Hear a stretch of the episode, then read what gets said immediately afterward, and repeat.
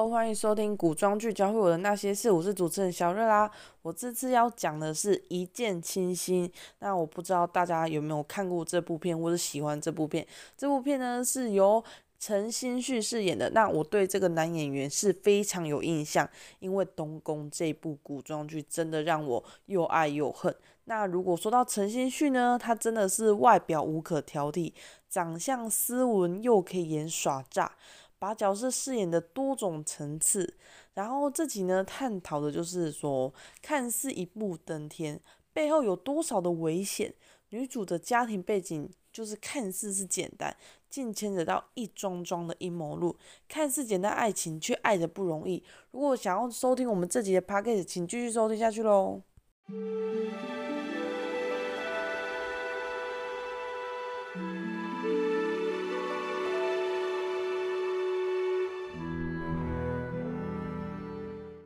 说到一见倾心，一听到这个 title，，大家一定会认为它就是一部甜宠剧。当时呢，我听到这部戏的时候呢，因为其实在 YouTube 就搜寻得到。当时我对这部剧的封面就觉得，天哪，这根本就是一个恋爱剧。那甜宠剧大部分我们都会认为不叫偏无脑片，就是它基本上它不会有太多的剧情，它就只是说一直谈恋爱，然后主要是恋爱氛围。可是却意外的，这部片的剧情真的是特别丰富，而且它就是有点像在。剥洋葱一样，一层一层的剥，就是一刚开始你会认为，诶，谁是凶手？到最后，这个凶手虽然有可能是你猜测的那个人，可是剧情中的复杂程度真的是，真的是到现在哦。如果你要我认真去把这个剧情完整说，我还真的没办法认真说，诶，因为它的剧情实在太丰富了。那其实呢，我也不想要剧透太多，我希望大家可以去看这部片，还蛮值得收看的。然后陈星旭呢，大家就一定不陌生啦，因为说起这个男演员，他最早拍的一部片叫做《射雕英雄传》，当时他是饰演诡计多端、不安好心的杨康，大家对杨康的印象一定都会非常深刻。在《射雕英雄传》里面，就是因为杨康他的儿子就是所谓的杨过嘛，那杨过大家一定都对他非常耳熟能详，因为很多部的古装其实都会一直去翻拍杨过。因为《神雕侠侣》这部片呢，大家都知道杨过跟小龙女的故事嘛，那大家一定会知道说杨过的父亲就是杨康，那杨康那一部片就是《射雕英雄传》，所以如果要认真说起来的话，《射雕英雄传》算是偏前传，那后来就是所谓的我刚刚所说的那一部片《神雕侠侣》，那他在饰演东宫这时候呢，就觉得说哇，他的角色真的是很有层次。这算是东宫，算是我历年来看过最好看的古装片之一。那第一，它好看点是因为它画面都取真景，那它中间有非常多很浪漫的场景，其实呢很值得收看。第二是剧情是由草原到中原皇宫，那在草原的那一段呢，你会觉得天呐，这个地方实在太美了。就是你说有那种说流水小河啊，然后古代的皇宫啊，然后还有一些比较，因为有很多骑马的片段，就可以知道说当时的草原民族的自由跟快乐。那他到中原皇宫的时候呢，就很像到了一个市区一样，他只能被困在宫中，不可以乱跑，所以生活真的是很烦闷。那我们中间也可以看到很多男主角对女主角的爱情。其实，在这部片里面，其实 CP 只是算真的蛮高，虽然结局不好，但是呢，这部片是可以值得让人家回味。如果有喜欢的话呢，不妨就是也去看看《东宫》这部片。我们呢一直介绍那个陈星旭，我们都一直还没有介绍到女主角。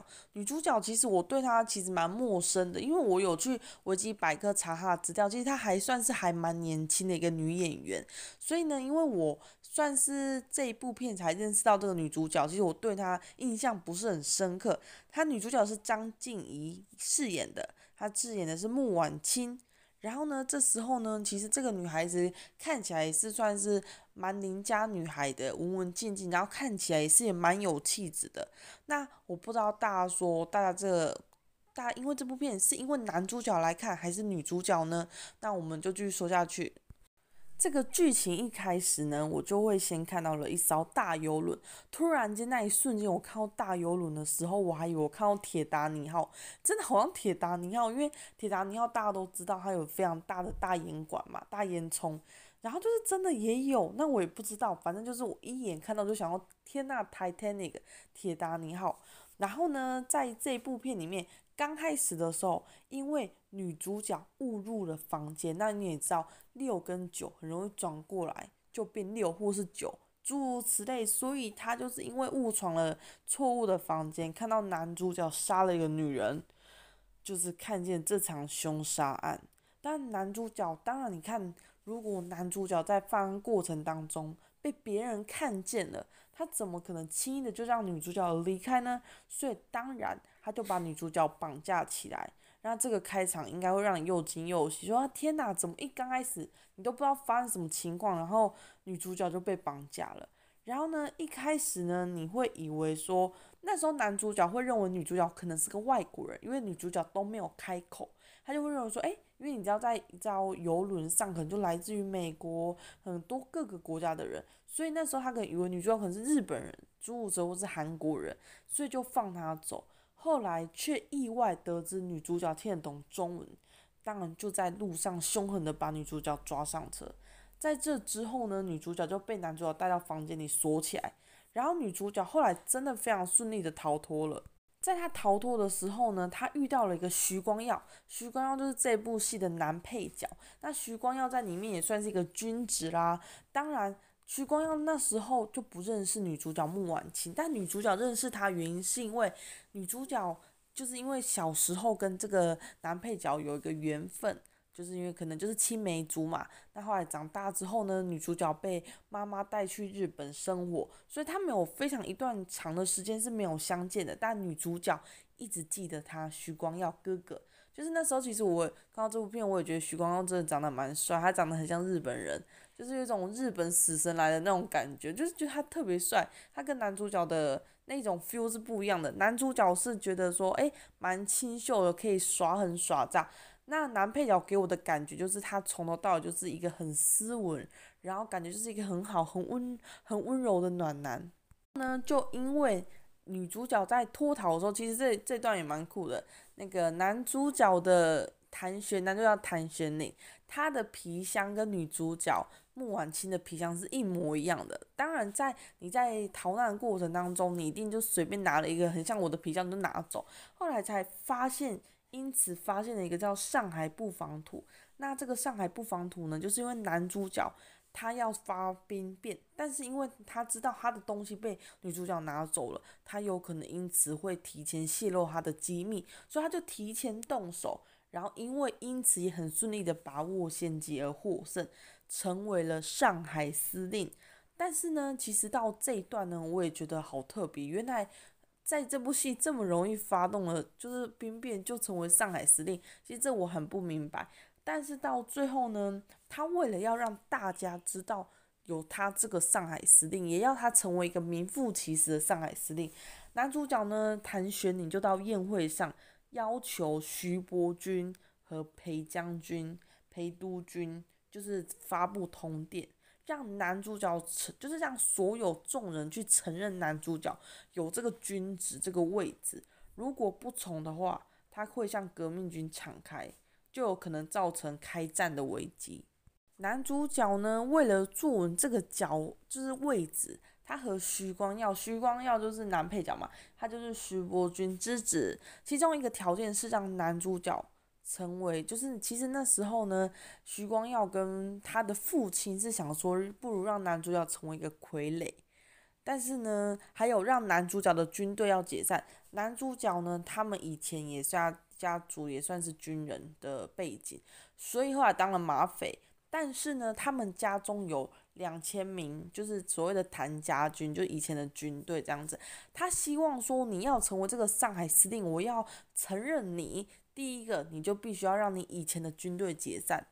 然后因为你也知道，如果在一个人他想要成为一个某种任职的时候，他如果没有军队背景，当然他的那个路就不会很顺利，或者就真的只能成为一个傀儡，就像古代的一个皇帝。如果这个皇帝没有所谓的军人保护他，军队保护他，这个皇帝就像傀儡一样。反而将军如果跟皇帝不好，反而将军如果产生了叛变的话，那反而可能将军还会比皇帝更得势。就是你看似这个皇帝，你看似高高在上，但实质上也许权力都是在将军身上，皇帝只是听命行事，就如同一个傀儡。所以呢，男主角当然知道这件事。如果他没有军队在身旁陪伴、身旁护佑他的话，他就真的是成为一个名副其实的傀儡。当然，看到这，你可能会觉得男主角在军事位置上就很像一步登天。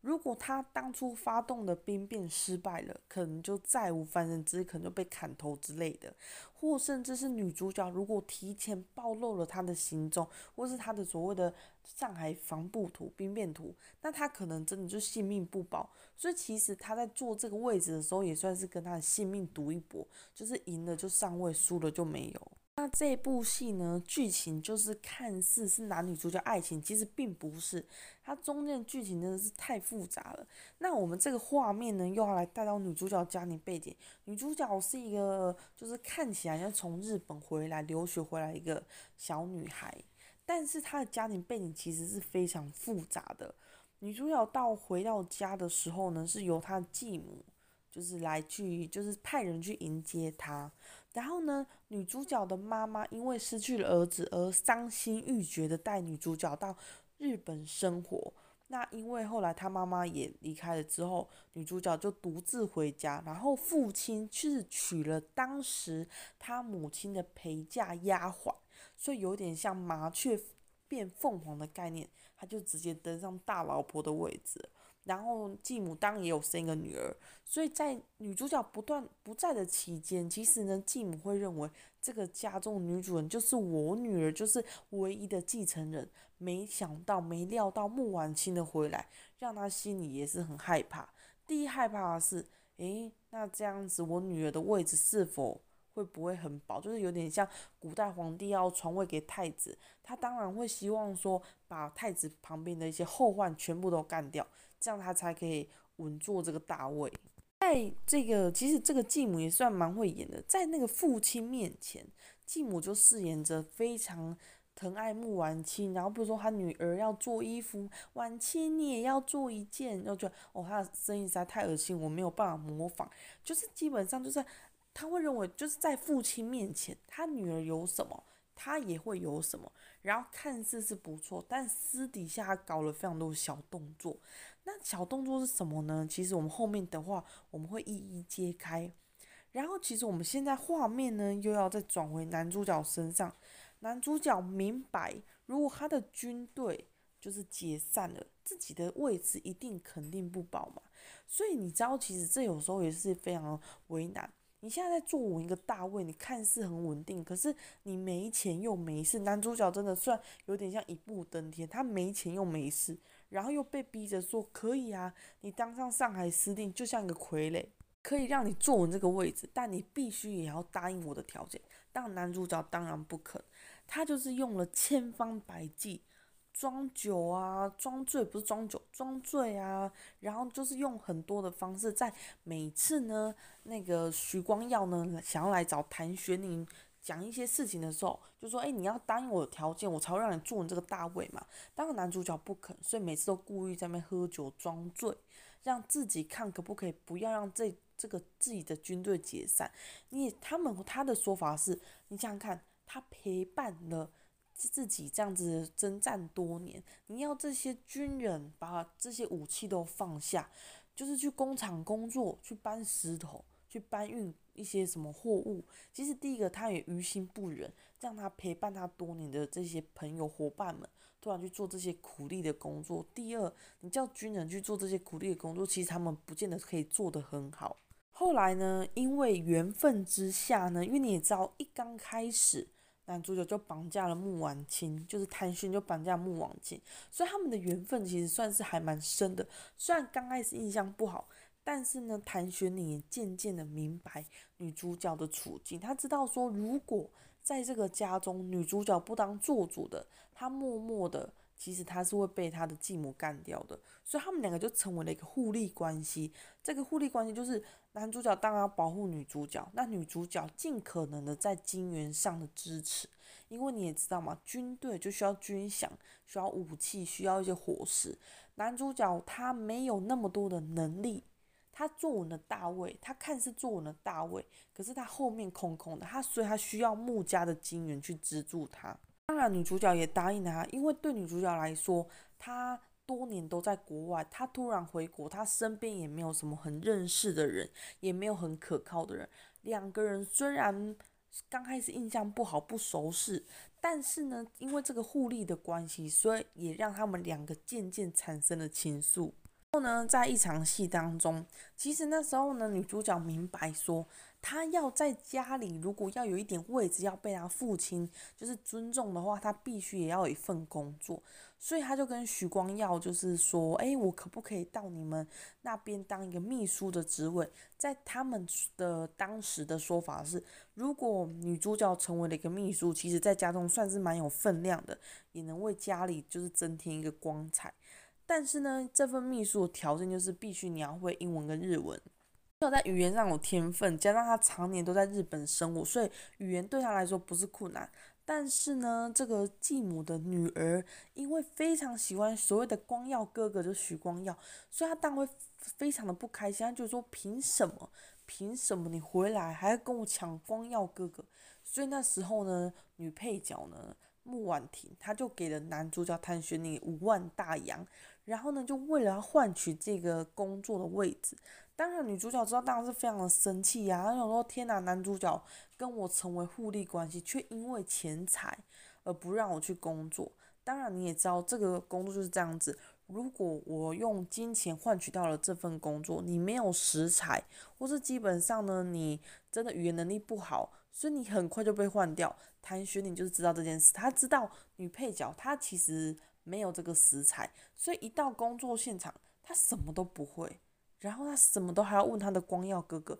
其实，在工作就最禁忌这个，不管你怎么样，不管你是不是很认识，你工作一定要有你自己的具备的才能。你在工作期间，然后你还询问，你也会拖累到别人，就是去工作的时间。当然，女配角就做了一件很蠢的事，她就打电话啊请人家来翻译，因为军事文件是不能外流的。当这个翻译的人拿了军事文件要出去翻译的时候，当然就被关禁闭了。女主角呢就很顺理成章的隔天就可以去上班，所以谭学你不但得到了五万大洋，他还也算是有一点遵守跟女主角的承诺。所以其实，在里面呢，陈星旭饰演的角色其实是非常的聪明，就是他要钱没有错，但是他也会知道他做这件事他的后果是什么，他会得到什么。然后呢，其实呢，看到这，其实呢，这个继母其实也算是很过分哦。这个继母其实每天哦都打刚东西出波打一种，每天都在思考说怎么样要把女主角穆婉清干掉。所以那时候呢，就在一次的宴会上，就是在一次要出门的时候，呃，那个他的继母就把女主角的父亲拖延可能一点时间，先不要出门。然后女主角呢就坐上车要出门的时候。就发生了一个类似一个绑架案，然后当然绑架案的时候，男女男配角跟男主角得知都是非常的紧张嘛，然后男配角还因此呢受伤，然后被就是枪伤，然后男主角用了他的聪明才智，当他就知道女主角在哪里，但在这个过程当中，女主角其实的处境是非常的危险，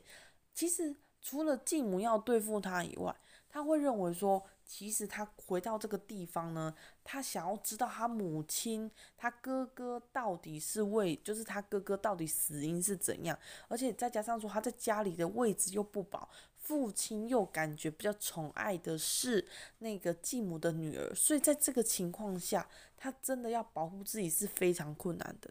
后来呢，在男主角的帮助下，男主角就一一揭穿了继母的阴谋。就是男主角才得知，诶，其实继母为什么女主角会受到那么多的迫害，然后幕后的这个男人到底为什么愿意为这个继母做事，才知道这个算是继母的。算是说是类似说情妇吧，后来才得知说哦，继母的女儿也不是他的亲生女儿，也不是这个男生的亲生女儿，是情妇的。那你也知道，在古代其实非常重视血统，就是会认为说正宫跟大女儿所生的，诶，讲错，正宫跟男生所生的才是所谓的嫡长嘛，嫡长子，才不会就是说，如果今天是所谓的陪嫁丫鬟，他们就觉得血缘就不是那么纯正。然后呢，因为继母实在太想要就是伤害女主角，然后讲假给弄破网，就因为这个缘故呢，就是继母的那些事情就一一都有破绽，所以继母很快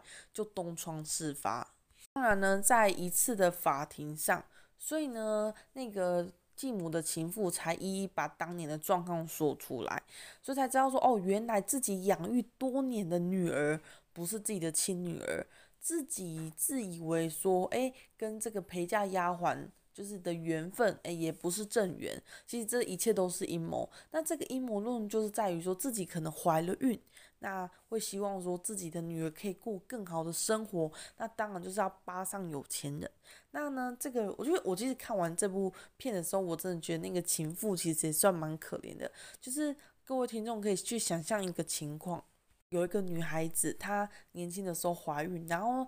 当年发生什么事不知道，但她去嫁给了一个有钱人，然后呢，你就是默默的得在这个女子之背后做事情，然后为她做，然后到最后呢，东窗事发的时候。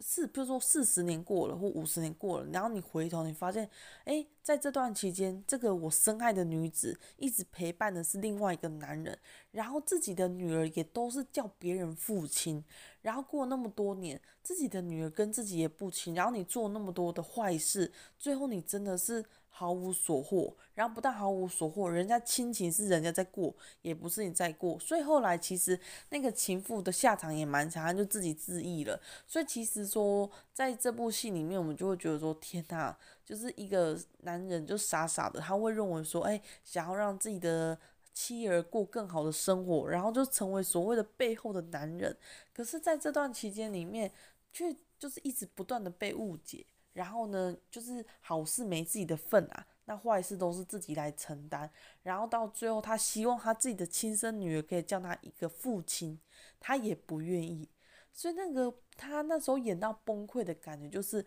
就是此生做那么多坏事，然后就为了女儿好，希望女儿可以嫁给徐光耀，希望女儿可以嫁入豪门。但最后女儿却不但没有嫁入豪门，因为东窗事发，女儿还很恨他父亲，所以其实就是非常的不值得。后来呢，徐伯钧算是在这部戏里的大坏蛋，就是徐光耀的父亲。那在这部戏你会觉得那个光耀哥哥真的长蛮帅，他父亲怎么会这么邪恶？然后其实呢，在这段期间呢，他父亲就千方百计的想说。如果我让谭玄龄，就是你啊，你坐稳大位，然后你没金钱嘛。如果让穆家，穆家就是女主角嘛，穆家的金元如果给谭玄龄，那谭玄龄再透过这些钱去做外交，那他就会有钱又有势啦，他就会一直把这个位置坐得很稳。所以当然徐伯钧会怕，所以徐伯钧就把自己的女，就希望自己徐光耀儿子可以去娶那个穆家的大女儿，就是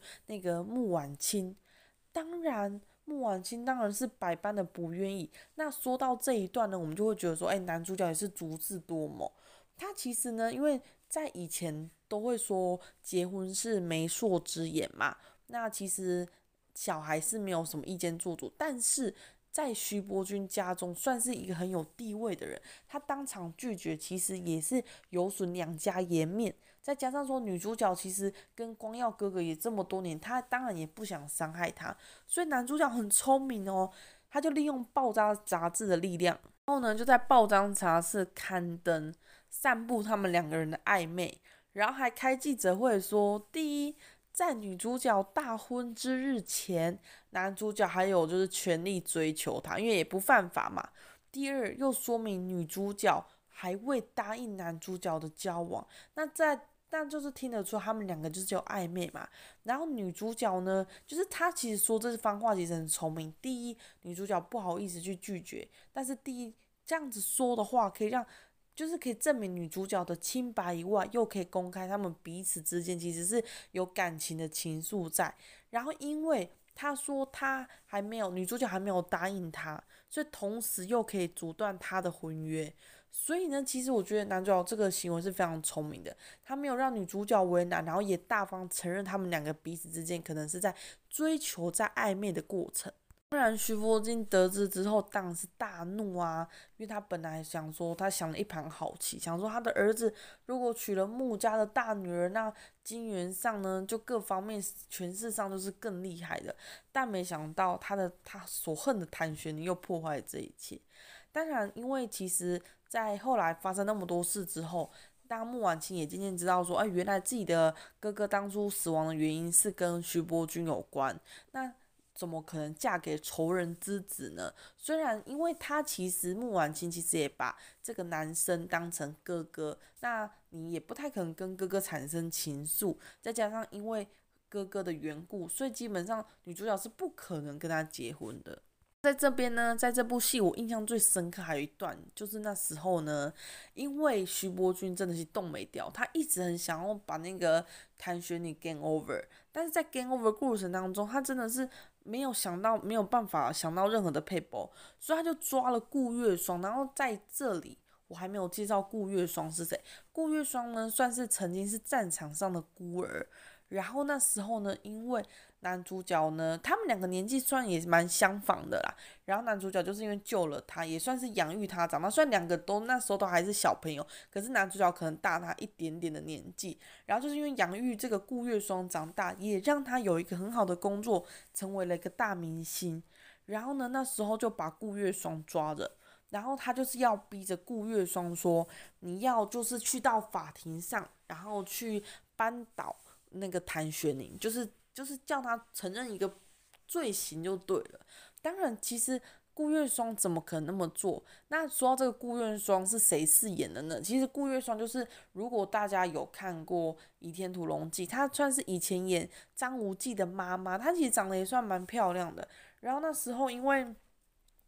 谁会去伤害一个是自己家人的人呢？然后又非亲非故，然后又对他如亲生的妹妹，然后对他好，然后陪伴他、养育他，所以基本上他是不可能扳倒的。但在这一幕呢，有一幕就让我看了心里真的是很不舒服。那个坏人呢，他就是为了想要顾月霜去法庭指认，他就给他注射大量的吗啡，然后后来最后。那个顾月霜她受不了了，她当然就跳窗而亡。那在跳窗的过程当中，就是有一个男孩子一直非常喜欢顾月霜，然后这个男孩子就看着眼睁睁看着他心爱的女人从窗户上摔下来，然后在他面前殒命。然后在这个时候呢，那个谭玄龄得知自己的妹妹很像出事了，然后来到现场的时候，也真的是来不及的。那来不及的时候呢，他当时真的是很崩溃。在那一幕，其实